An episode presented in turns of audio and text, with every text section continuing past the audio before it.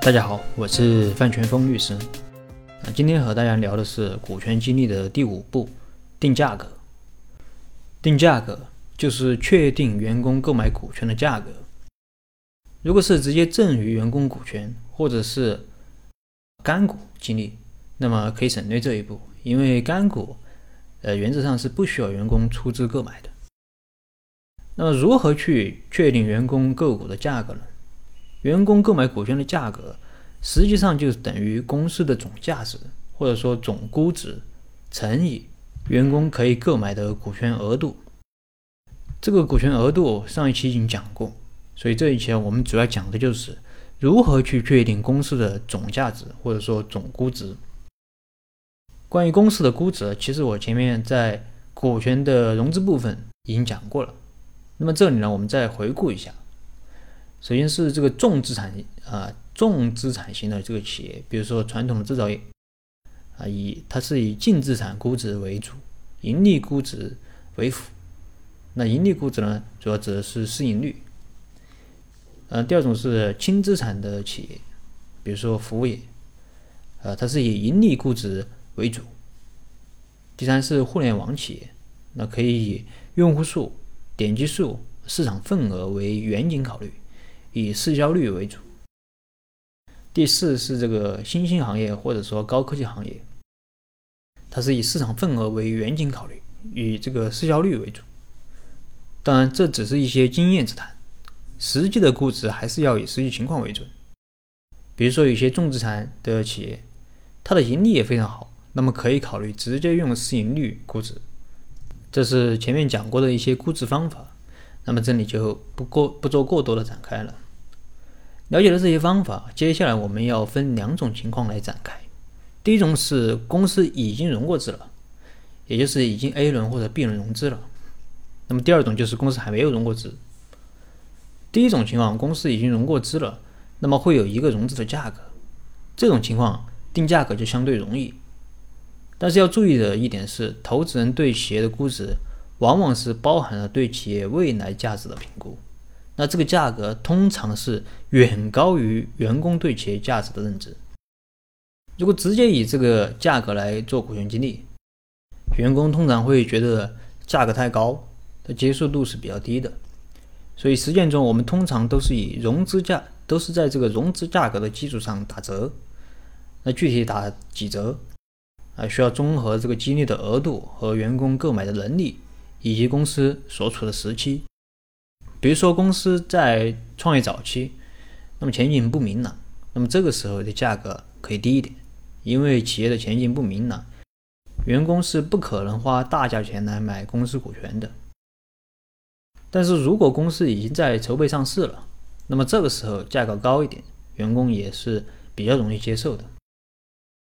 另外，在向员工公布股权购买价格之前，我们一般都会和被激励对象做访谈，看看他们对企业估值的看法，看看他们认为企业值多少钱。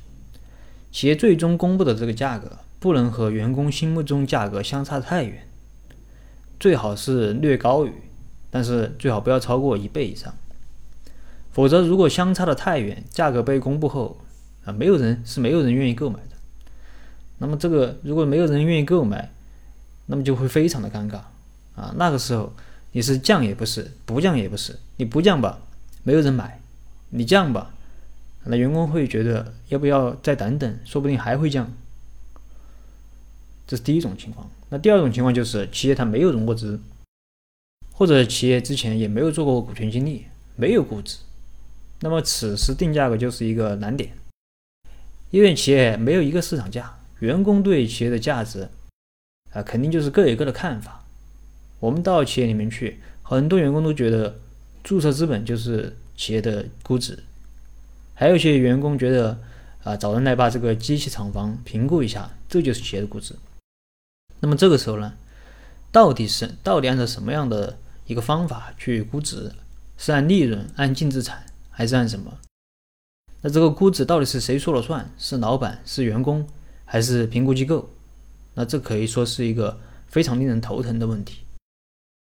很多老板一听说这个估值，第一个想到的就是找评估机构，反正评估机构说多少就是多少嘛。但是如果评估机构评估的过高，那员工不认可怎么办？再说了，评估机构它也是需要费用的。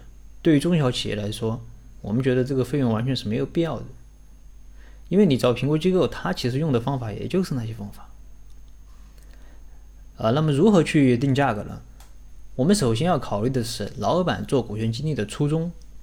如果老板的初衷是，哎，我就是要把股权卖了赚点钱，那肯定是价格越高越好。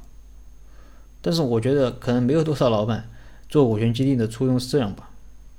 那大多数情况下，老板还是希望通过股权激励和员工进行一个深度的捆绑，那提高员工的收入，激活员工工作的热情。既然如此，那么入股的价格，我们觉得就不要太高了啊，一定要是员工可以接受的范围内，当然也不要太低。如果太低了，员工他也不会珍惜。所以此时了解员工对企业价值的看法，并且通过一定科学的方法去引导员工做出一个相对客观的估值，啊，就显得尤为重要。只有员工接受的价格，这个股权激励才会有效。同时啊，我们也要了解老板的真实想法，了解老板对企业价值的看法，这样促使双方能够达成一个双方都可以接受的价格。当然，我们也遇到过老板和员工之间对企业估值有非常大分歧的情况，比如说，老板觉得企业最少值一个亿，那员工觉得企业啥都没有，最多值五百万。为什么会出现这种情况呢？因为作为老板。他对于企业肯定是有一个非常乐观的预期，是非常有信心的。可能企业马上就会有一笔很大的融资，或者马上就会有一个很大的项目，啊，或者老板对这个市场的前景有非常好的预期。但是员工不同，员工他知道的信息是有限的，他也不知道你老板到底有什么宏图大志，反正就看着天天啊，老板天天在那里画饼，也没有什么具体的方案。所以员工啊不会像老板一样对企业那么有信心，那没有信心，估值就自然低。嗯，在他看来，这企业啥都没有，就一些桌子板凳，凭啥值一个亿？还有一些员工一听说做股权激励，就说自己没有钱，穷，啊，其实都是因为对企业没有信心。所以这个时候我们要做的就是达成这个战略共识。我们去企业一般都会开战略研讨会。让企业明确未来的战略，让激励对象知道企业未来要怎么发展，有什么大的项目，呃，让这个激励对象对企业充满信心，这样他对企业有信心了，对企业的估值自然就高了。当然，如果这样还不能达成一致的话，也有一些其他的方法，比如说引进投资人，用投资人对企业的估值做一个参考。那我们以前就遇到过这种情况。老板想给员工做股权激励，那老板觉得企业值五千万，员工觉得只值一千万。结果后面呢，老板引进了一个投资人，这个投资人给企业的估值是两个亿，这下好了，那员工觉得五千万简直太值了，争相购买。当然还有一些其他的方法，这个后面会以我会以这个案例的方式和大家展开。另外有一点需要强调的是。